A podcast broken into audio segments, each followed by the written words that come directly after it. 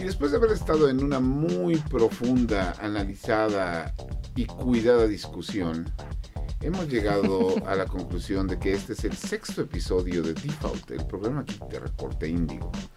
¿Cómo lo sabemos? Porque llevo cinco antes en los cuales no sabíamos en qué episodio estábamos. Siempre tenemos que calcularle. O sea, yo, yo sé que hay que decir eh, que, en qué episodio vamos. Pero creo que si solo diéramos la bienvenida, tampoco pasa nada. Comenzamos. Los nerds llegaron ya. Videojuegos, películas, cómics y mucho más. Esto es Default, el podcast geek de Reporte Índigo. Entra. Buenos días, buenas tardes, buenas noches. Muchas gracias por sintonizarnos, streamearnos, Visitarnos. visit- Por dejarnos entrar. Ay, no. Olvídalo.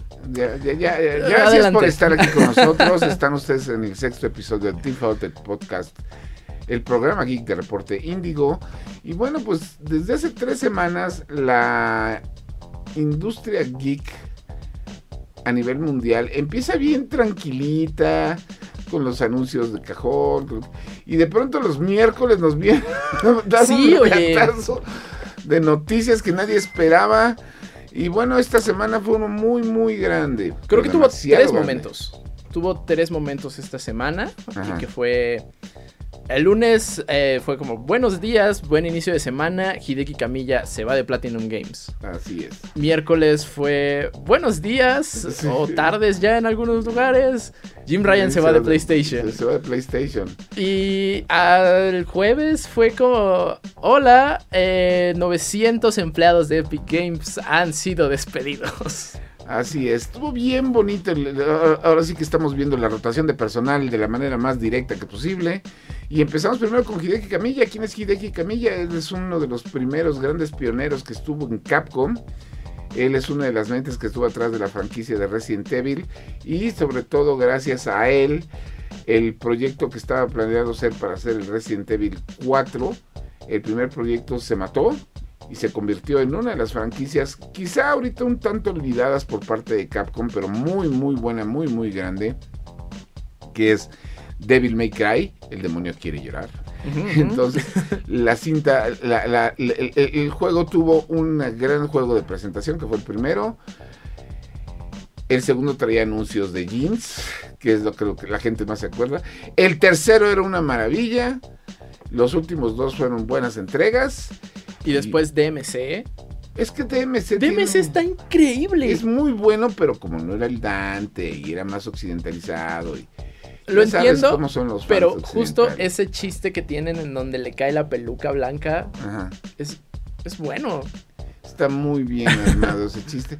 Pero bueno, Hideki Kamiya después, como mucha gente durante el periodo de tropiezos de Capcom a finales de la década de los 2000, este, se salió y fue uno de los fundadores de uno de los estudios más queridos por parte de esta industria porque Platinum Games, que es el, solo tenía de dos sopas. O el juego iba a ser increíble y superable, o iba a ser una porquería. Y él Afortunadamente su récord Sí, fue más bueno que malo. sí, no más bueno que malo. Y de ahí tuvimos y llegó uno, un, un heredero de Devil May Cry que es Bayonetta. Solo que muchísimo más cuidado, increíblemente armado. Como todo buen juego de Platinum Games. Era tan maravillosamente bueno que no vendió. Y como no vendió, estuvo a punto de morir de no ser porque saliéndose de todos sus estereotipos, Nintendo dijo, va, yo te echo la mano. Y lo sacaron. Y, eso- y era un juego y- muy poco, muy poco Nintendo. no, pues sigue siendo. Las tres, las tres partes siguen siendo muy poco Nintendo. Pero bueno, Hideki Kamiya se hizo de nombre, como todo buen rockstar en el mundo de los videojuegos en Japón. Te bloqueaba en Twitter por Cualquier, cualquier cosa.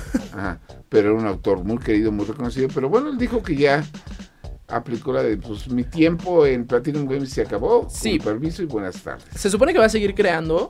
eh, todavía no dice qué, cómo o cuándo, pero Ajá. va a seguir. Bueno, como videojuegos, obviamente. Ajá. Este, pero no dijo más al respecto. Y que su salida, al parecer, fue sin broncas. La cosa aquí es que muchos están eh, rumorando que se sale de Platinum Games porque están en planes de venta.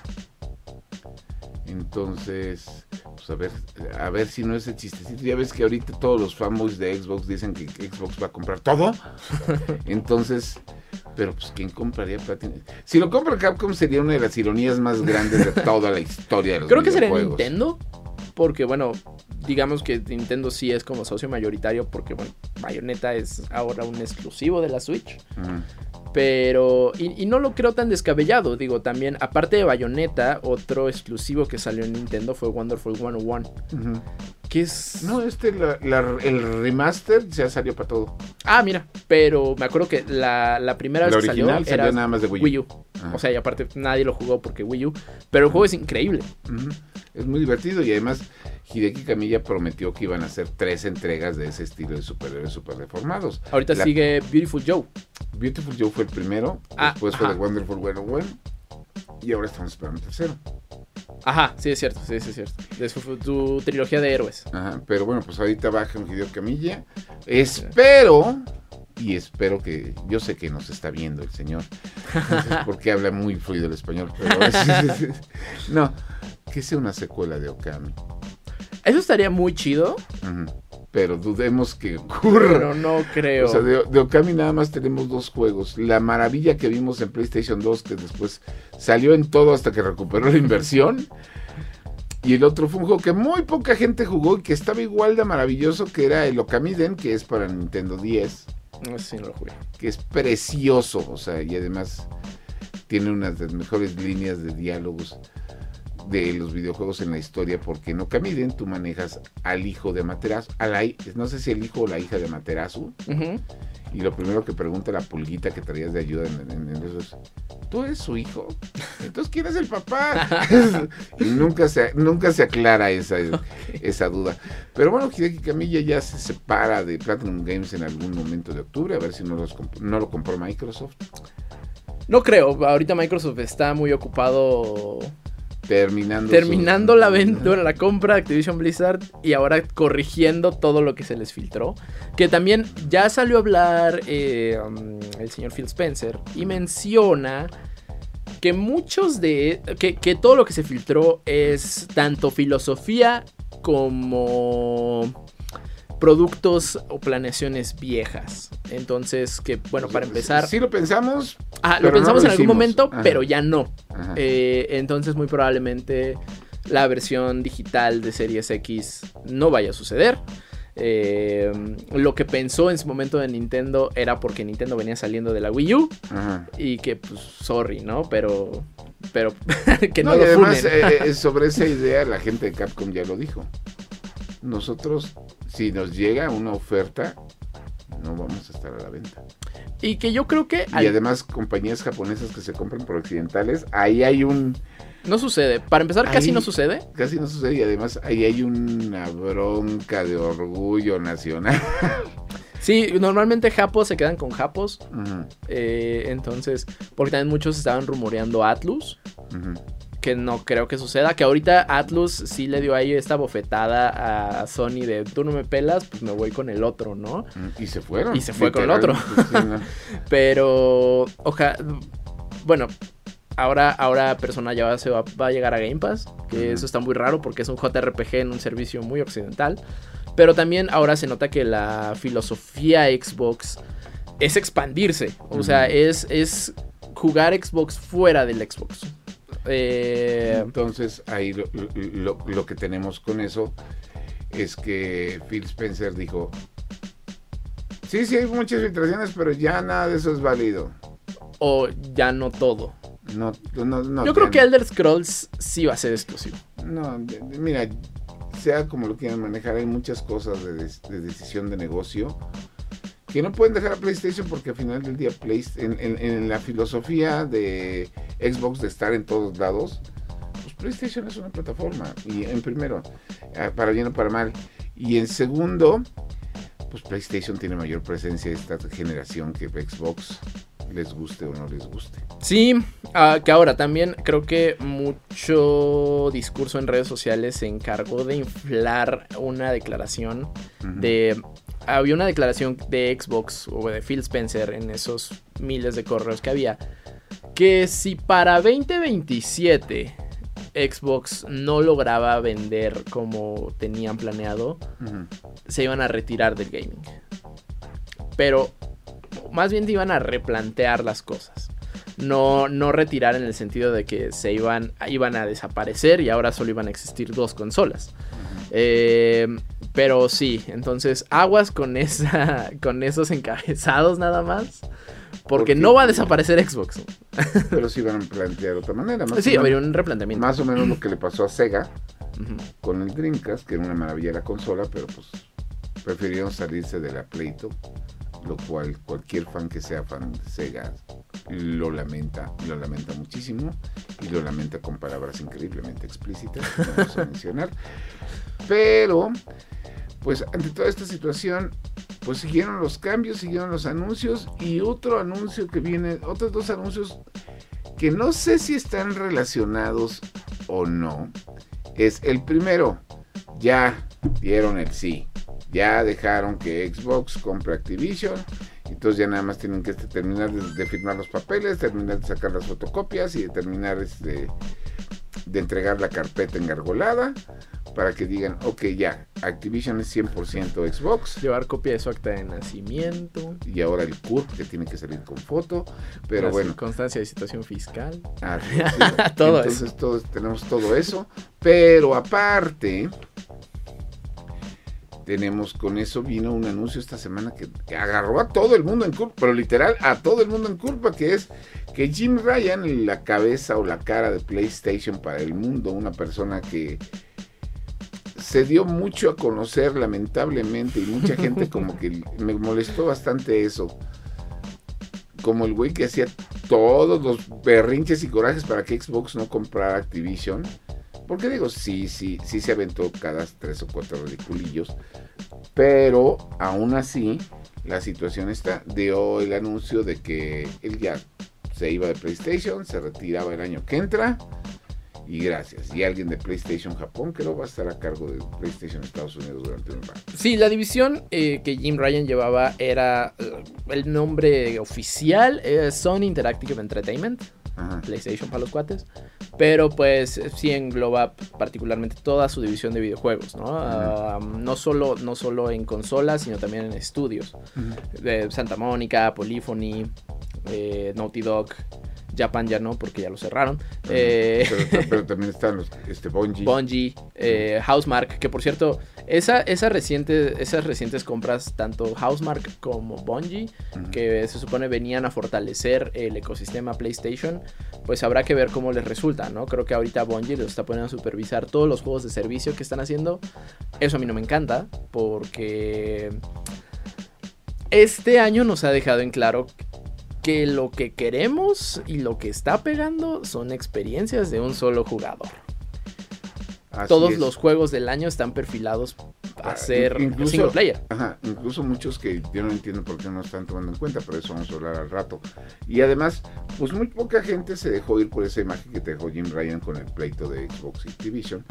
Pero el señor tuvo logros, o sea, durante su tiempo ahí, digo, está la compra de todas estas compañías, para bien o para mal. Él insistió en darle presencia al VR en el PlayStation 5. A final del día, PlayStation 5, pues todo el lanzamiento y sus ventas y sus récords, pues son parte de- de lo que él planeó y logró, junto con los 40 millones de juegos y consolas que tuvieron a la venta. Este, otro, sí, otro ejemplo muy, muy importante también de lo que logró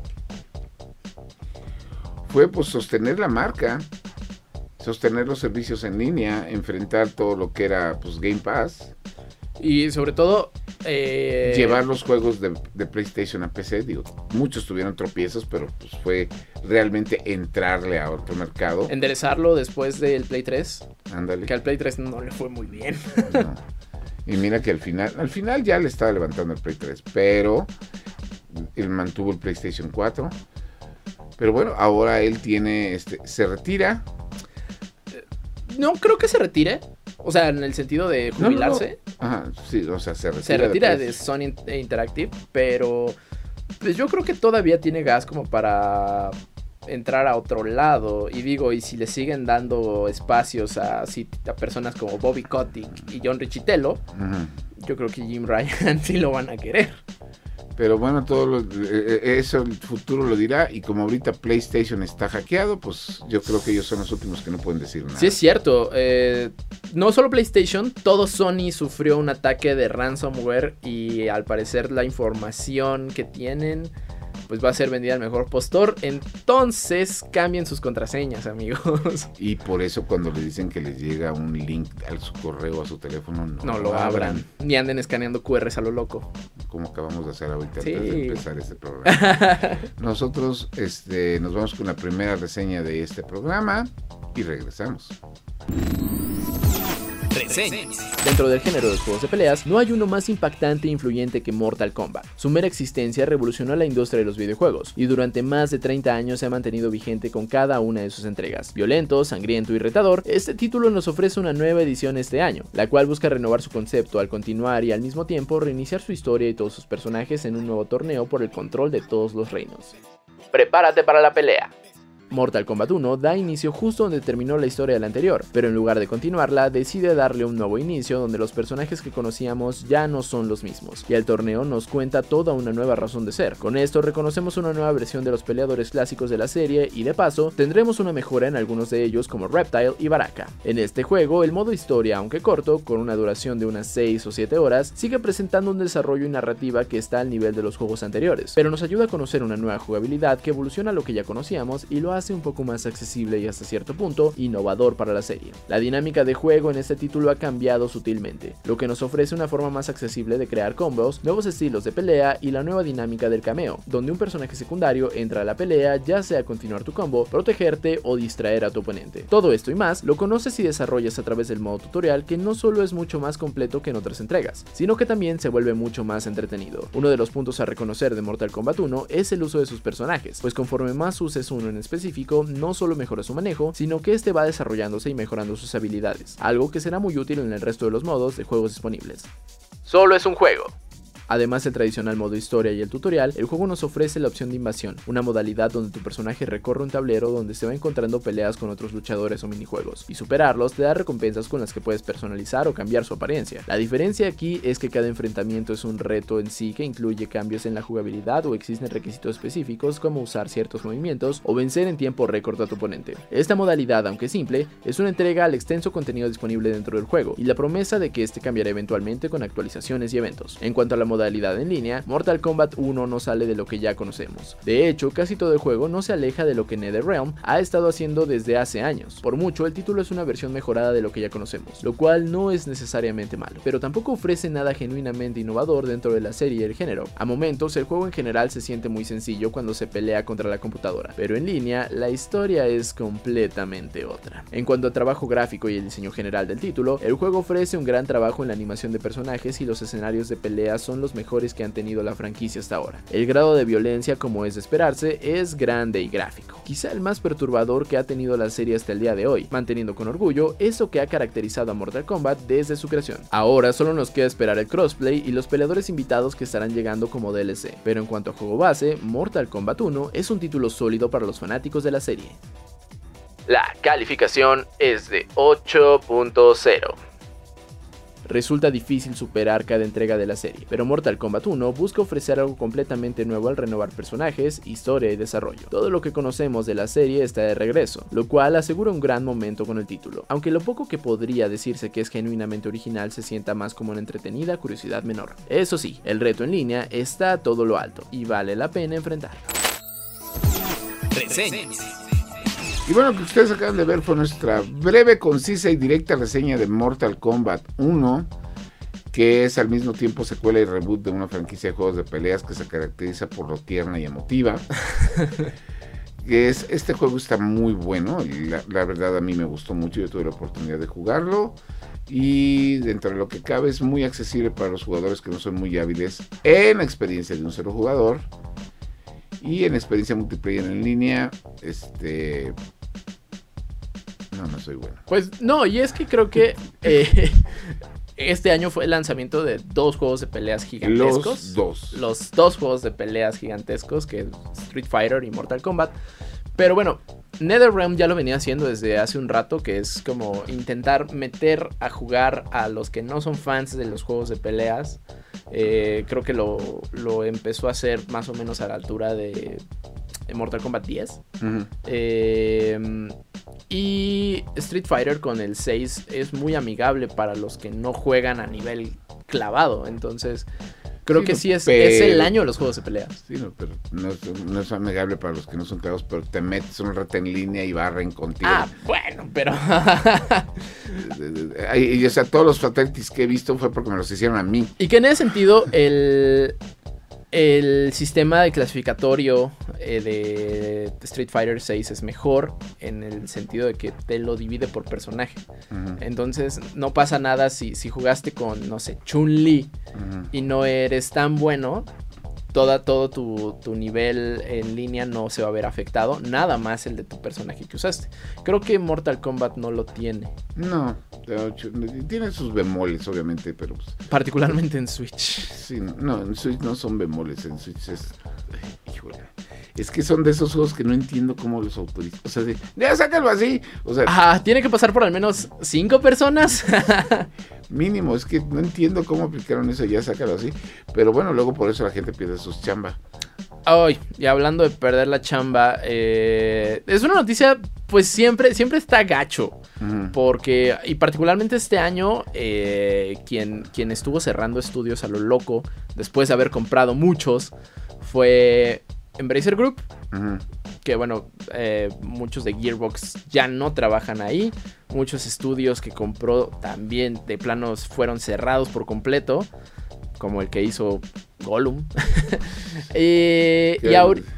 Ajá. Que ahorita nada más se encargan de distribución, pero ellos ya no van a hacer No, ellos ya no van a hacer juegos. Y ahorita, eh, esto no es del lado de Embracer Group, pero también cerró, o más bien pues, sí le dio ahí un- una mordida grande a la nómina. Fue Epic Games. Y es que, ser- al parecer, 900 empleados de Epic Games.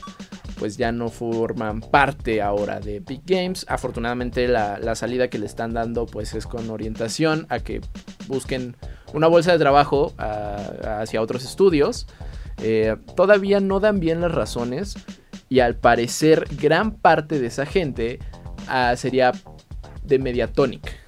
Si no saben quién es Mediatonic, son los desarrolladores de Fall Guys. Lo que me hace pensar que por mucho que tenían el apadrinaje, que tenían el apadrinaje de... Oye, no, que tenían el apadrinaje de Epic, pues nomás no lo lograron levantar. Y mira que Fall Guys ha estado sufriendo mucho por jalar gente y volverse otra vez este, tendencia, metiendo nuevos personajes, asociándose con nuevas compañías.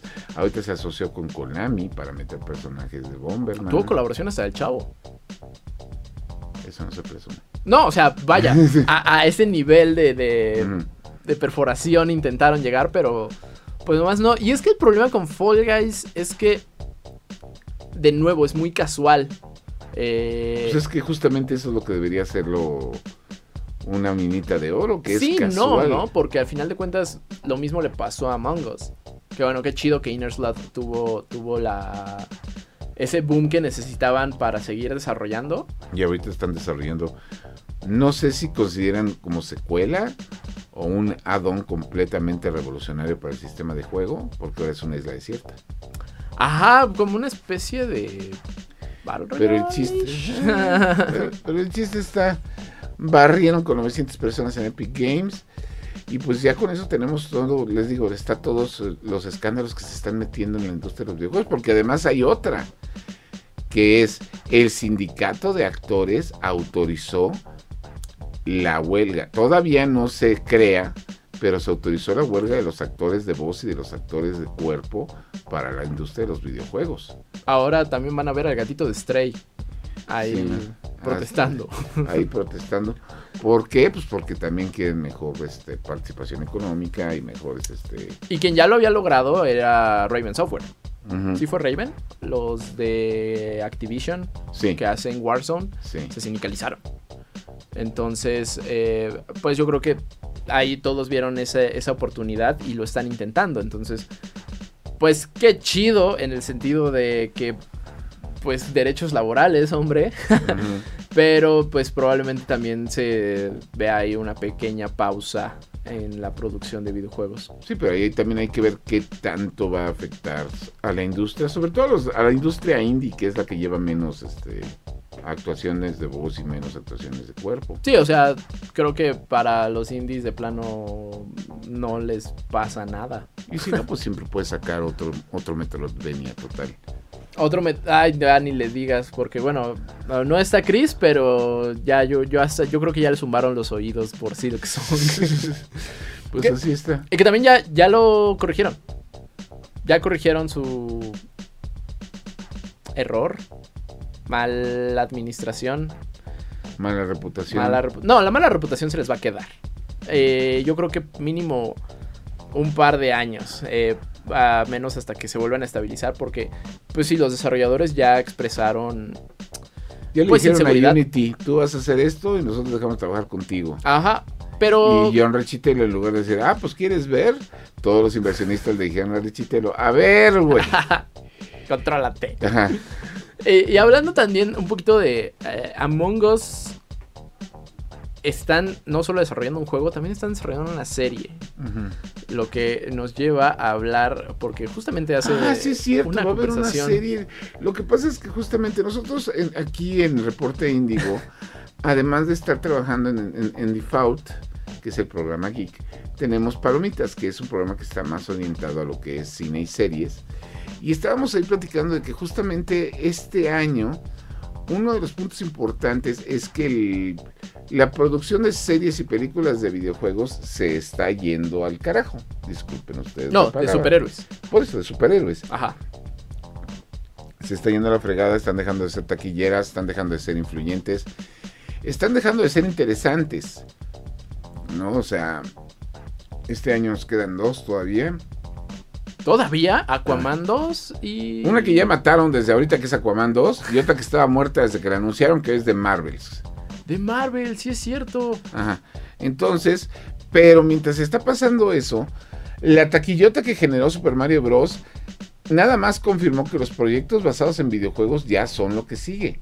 O sea, nada más Netflix en su división de presentación, todo lo que va a ser animación, nos trajeron que este, al momento de estar grabando este podcast, ya salió Castlevania, viene Onimusha, viene Far Cry, este. Cry, viene Tomb Raider, viene Devil May Cry. Series animadas basadas en muchísimas franquicias de videojuegos, pero a usted súmenle que una serie que salió a mediados de este año en Estados Unidos en Peacock, ahora va a salir en HBO Max, que es la que está basada en Twisted Metal, la cual no está buena ni mala, sino todo lo contrario.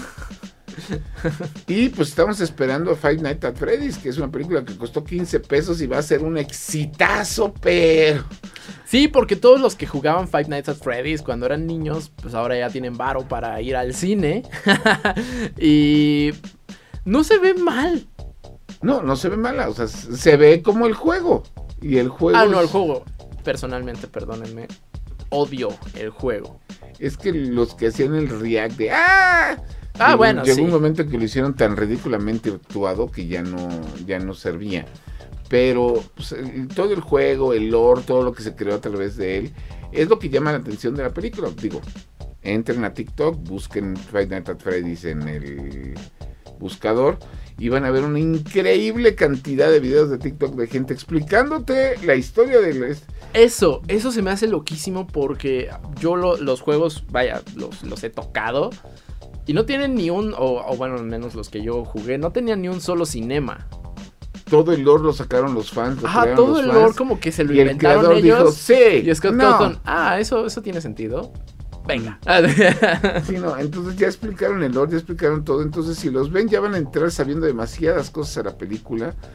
Y pues la gente, es la gente de Blumhouse Studios Blumhouse y Universal, sí, señor. Universal que le quitaron ese negocito a Warner. Y mira que Warner estaba cuidando con mucho cariño y mucho detalle estar tratando de sacar algo que le dé su- Algo. supervivencia Algo. después de todo lo que ha perdido con DC Comics.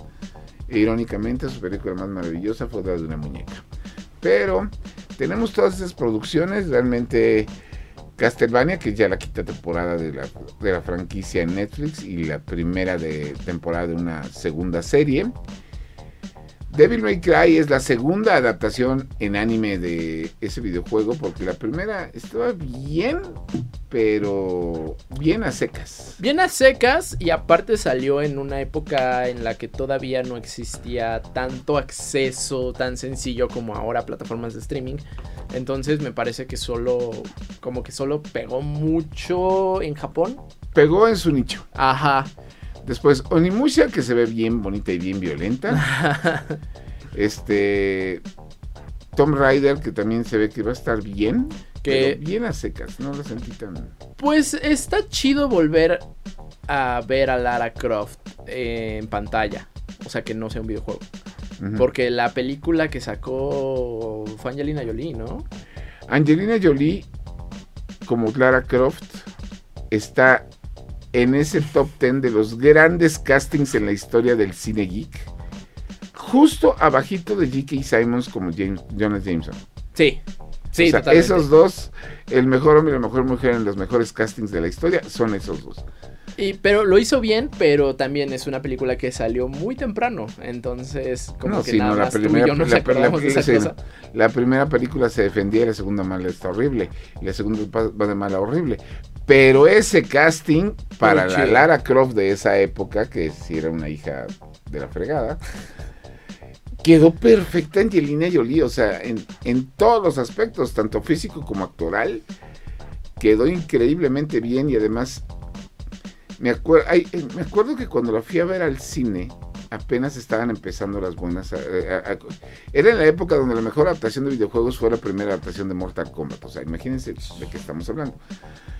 Hay un momento en la primera película de Tom Rider con Angelina Jolie donde ella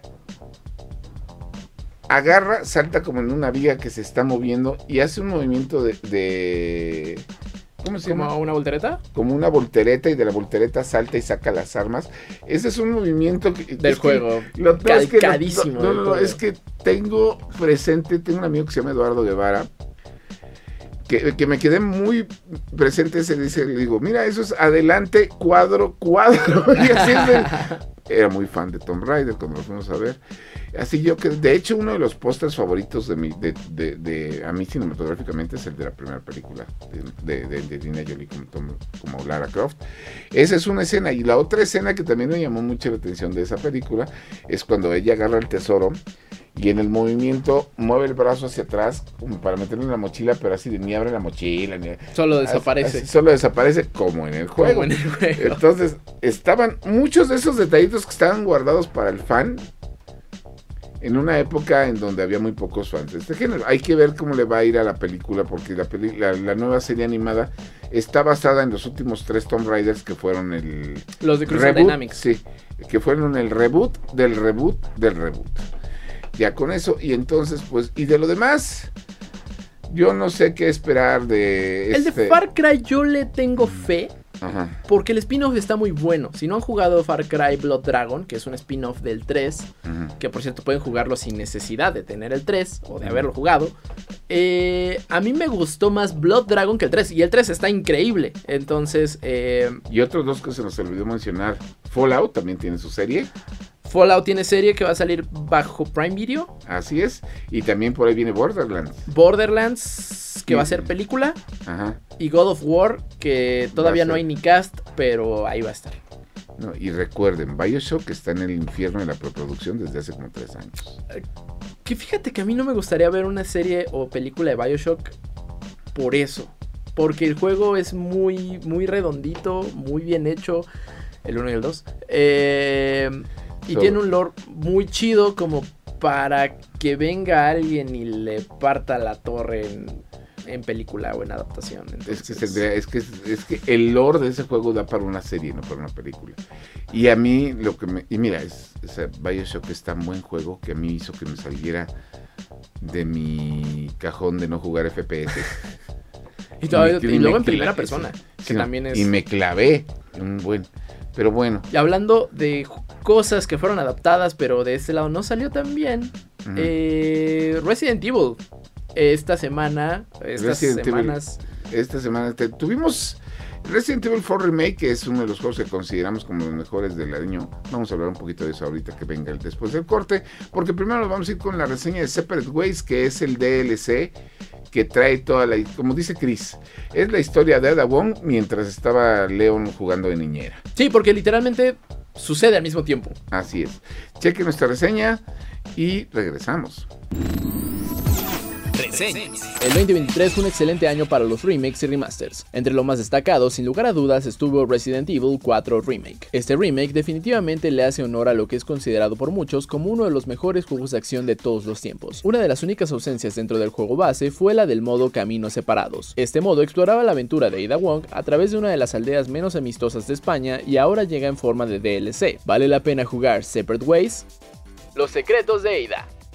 Separate Ways funciona como un complemento a la historia de Resident Evil 4 Remake. Dicha historia sucede de manera simultánea con Resident Evil 4, mientras Leon S. Kennedy juega a la niñera con Ashley. Detrás de las cámaras, Ada Wong tiene su propia misión, recolectar un ámbar que contiene un ejemplar fosilizado de las plagas, un parásito bastante poderoso. Este ejemplar es especial, ya que es uno de los más poderosos, por lo cual puede controlar el resto. Ada no lo hace por gusto, pero fue contratada por un personaje bastante familiar para los jugadores de Resident Evil, Albert Wesker. ¿Cuáles son las intenciones de Wesker con el parásito de las plagas, Ada no lo sabe, pero su objetivo es recolectarlo. A lo largo de la historia, Ada enfrentará diferentes situaciones que la harán crecer como personaje y su desarrollo es bastante satisfactorio para la duración de la campaña extra. Separate Ways nos ayuda a contestar algunas preguntas que jamás recibieron una respuesta concreta con el juego base, como dónde quedó la chamarra de Leon, por qué Ada era tan paciente con Luis, de dónde sacó un lanzacohetes Seida al final del juego, se recomienda jugar el juego base primero, ya que la aventura de Ada cuenta con una gran cantidad de spoilers para la historia principal. La historia es entretenida y te mantendrá enganchado a lo largo de las 4 horas de duración.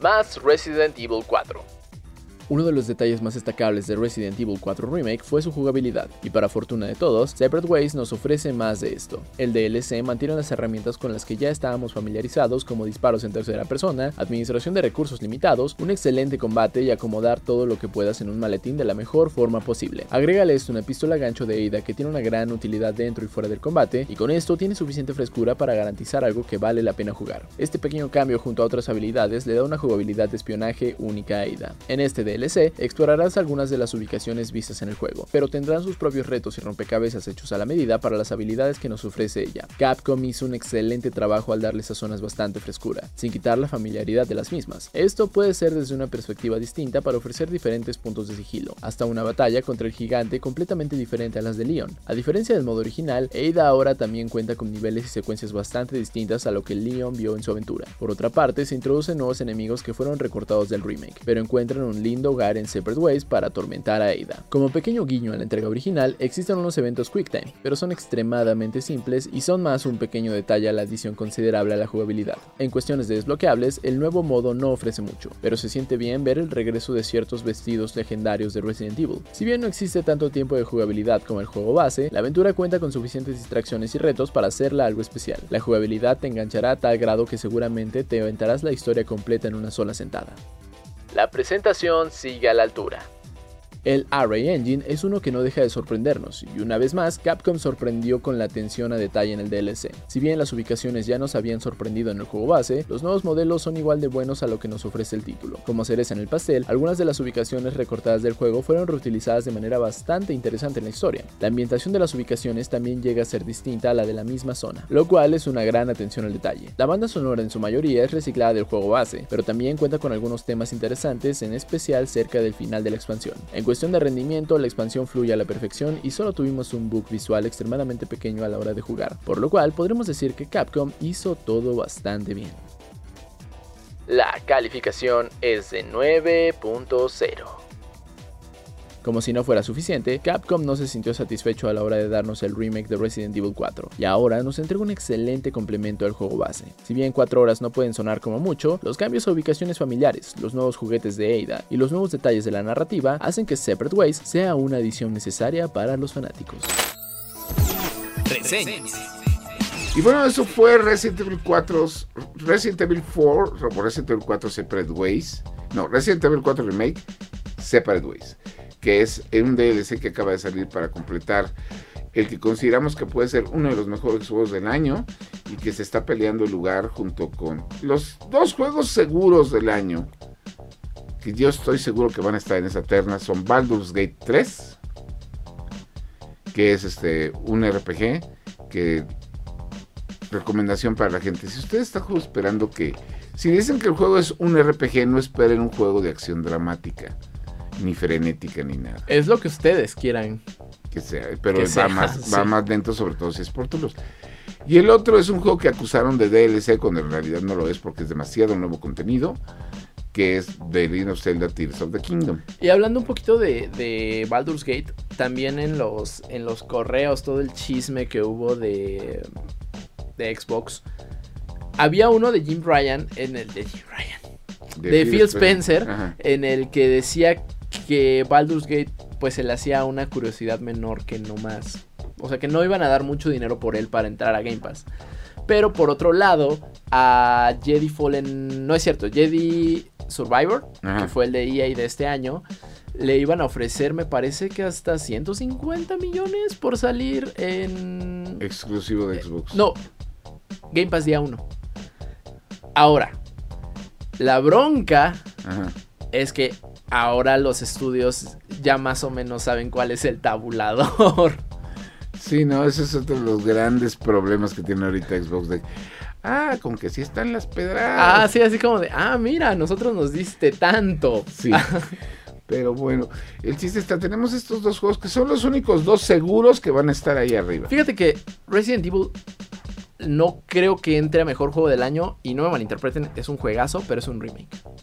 Pues así también fue el 2 y estuvo nominado. Pero el 2 tiene esta cosa en la que Eh, eh, más que Sí. era realmente un remake Sí porque un remake, rehicieron 100%. desde... O sea, como que lograron, lograron a la visión que en su momento no se podía por temas de limitaciones técnicas. Pero dentro de eso, pero fíjate que hay tres juegos que yo pondría dentro de lo mejor del año. Ahorita está Sea of Stars como el indie, porque siempre en la terna tiene que haber un indie, y ese indie va a ser, digo, por muy bonitos que hayan estado los demás títulos este año, Mar de Estrellas, Sea of Stars merece ese lugar porque retomó la fórmula del RPG clásico y la revivió y la entregó perfectamente bien. Muchos dicen que es el Chrono Trigger de esta generación. que es una, una exageración, lo considero, pero por algo lo están haciendo. El segundo es un juego que yo siento que de pronto la gente lo olvidó. O sea, después de que fue polémica cuando salió y hasta se hicieron canales de, de tweets Ah, dedicados a vivir. Legacy. Ajá. Hogwarts Legacy, que está basado en el mundo de Harry Potter. Yo no soy fan del mundo de Harry Potter porque, porque a mí no me tocó de niño los libros y está bastante grandecito. Entonces, pero se me hizo muy sólido el juego y un muy buen candidato para ser de lo mejor del año. Fíjate que sí, Ajá. o sea, está muy bueno, pero es el más débil para meterse a esa... Sí, Sí, o sea, no- y, y de nuevo, no es un mal juego. El Ajá. problema es que está compitiendo contra gigantes. Y lo que sí logra eh, Howard's Legacy es justamente cumplir toda tu fantasía de, Es fan, por eso de fanfic de Harry Potter. es por eso justamente lo que lo considero. Y el otro, aunque todavía no sale, seguramente va a estar ahí. Super Mario Bros. Wonder. Super Mario Bros. Digo, es muy exagerado porque no sabemos nada del Ajá. juego ahorita. Pero es un Mario de 2D que cambia la fórmula. Para que Nintendo haga eso, cambiar una fórmula básica, es muy difícil. Vamos a ver qué pasa. Pero si no lo queremos considerar así todavía, porque no lo hemos jugado, yo sí metería sin problemas y sin ganas, porque realmente son sin ganas, debería entrar ahí un juego de peleas. Mm, y creo que sería Street Fighter. ¿Sí? Ahí sí, sin broncas. Eh, digo, Mortal Kombat también está muy divertido. Pero Street Fighter es como si te dieran dos juegos en uno. Entonces, ahora, mi terna creo que iría más bien, obviamente, The Legend of Zelda Tears of the Kingdom. Baldur's Gate 3. Y si estamos hablando de remakes, yo metería Dead Space. Es que el problema con Dead Space es que el remake es muy bueno. Es muy, muy. Es más, me atrevería a, a decir que me gusta más el remake que el original. No, totalmente. Pero. O sea, llegó, hizo su charquito, chapoteó su charquito cuando salió. Y la gente lo olvidó, igual que Hogwarts Legacy. Bueno, eso sí, porque justo no les dieron expansiones. Eh, que hands down, yo lo respeto, eh, pero pues desafortunadamente no, no, eso no ayuda a que se mantengan en, el, en la conversación, ¿no? Que en este, de este lado Resident Evil pues sacó Mercenarios, sacó ahora Separate Ways, eh, me parece que ya esto es como el último empujoncito, ah bueno, sacó su versión VR, entonces va a ser como el último empujoncito que le van a dar a, a Resident Evil 4 Remake y ahora pues van a continuar con yo creo que el 5. Resident Evil X Tapaluca. X Tapaluca. no, yo creo. Ah, bueno, sí es cierto. Eh, tiene que llevar el 9 en, el 9. En, el título. Entonces. Sí.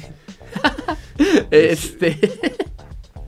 Pero de remakes creo que pues, se van a ir al 5, se van a saltar Código Verónica. No, no me encanta. Lo cual no me encanta la idea porque Código Verónica tiene unas grandes Está escenas. Bien chido. De hecho, en Resident Evil, no me acuerdo, las películas de Mila Jovovich, no me acuerdo si fue en la 2 o en la 3 que crean una escena cuadro por cuadro de Resident Evil Código Verónica. Creo que es en el 2. Donde van, donde está un helicóptero disparando un edificio y ella va corriendo para que no le alcancen las balas. Sí, es en el la 2. Es en la 2, pero es muy, muy buena esa, esa secuencia. Pero Resident Evil Code Verónica, que es el gran juego negado de la franquicia, lo cual no se me hace justo. Ese viejito fue por alguna razón. Eh, en realidad no sé por qué. O sea. Porque salió primeramente para la consola muerta de Sega. Porque primero fue para el Dreamcast y después una versión corregida y aumentada salió en PlayStation 2. Yo jugué la de Play.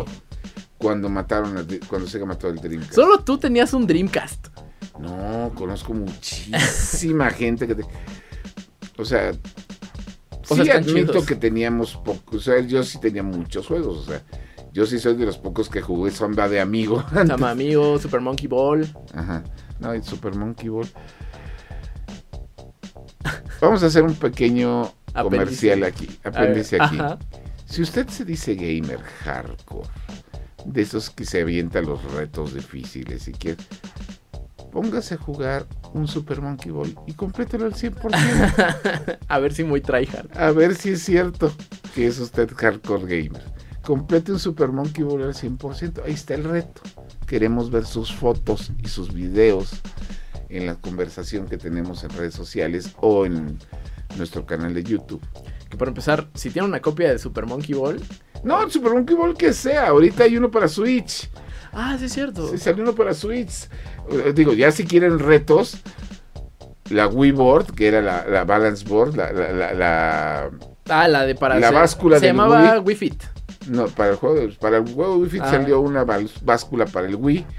Y en esa báscula jueguen un Super Monkey Ball. A ver si están chichos. Sí, es cierto. Eh, qué cosa tan fea. Pero bueno. Este, eh, y regresando a los juegos del año, queremos saber cuáles son los suyos.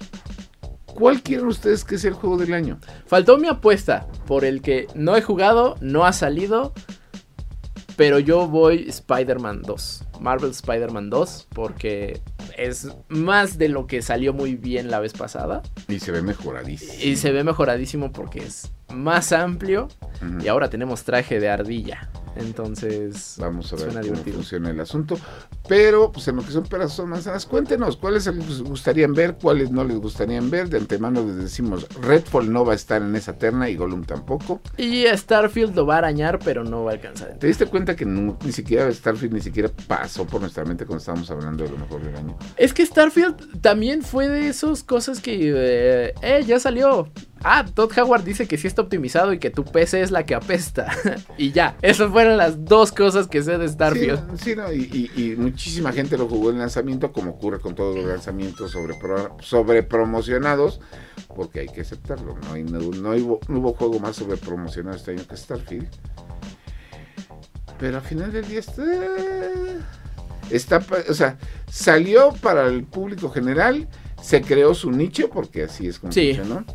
Y ahorita lo último más trascendente que he visto de Starfield fue los perros osos que han tenido varios streamers que empiezan su stream de Starfield con personajes desnudos. a medio stream fue de, ay, se me olvidó quitar el mod. Este. ah, bueno, y el escándalo de las. ¿Cómo se llama? El escándalo de la gente que se sentía ofendida porque les preguntaban sus pronombres. Ah, ah, ya, get over it. O sea, Y hablando de ofensivas, este fin de semana, ya antes de despedirnos, tenemos la Animole. Sí, es en la cierto. Ciudad de México. Es, va a ser sábado, domingo y lunes, ¿no? O viernes, sábado y domingo. Es el fin de semana. Es el fin de semana. Existe esta, una mole centrada en animación japonesa, que además creó la polémica porque va a tener su pasillito de contenido para adultos. Entonces ya saben que las que hay una comunidad allá afuera que decidió infartarse. Pero si a ustedes les gusta aquello de la mona china, Ujú. pues va a estar divertido. Va a estar divertido. En Indigo Geek tuvimos un giveaway. Y digo tuvimos boleto. porque ya cerró. Ya tenemos a nuestros ganadores. Y si usted se lo perdió, primero que mal. Segundo, vaya a seguirnos a todas las redes sociales como arroba Indigo Geek Ah, lo que me recuerda, la gente de Square Enix nos Ah, mandó sí, un cierto. regalito bien bonito que son estas litografías. Lo vio al inicio del episodio. Pero ahora ahí está.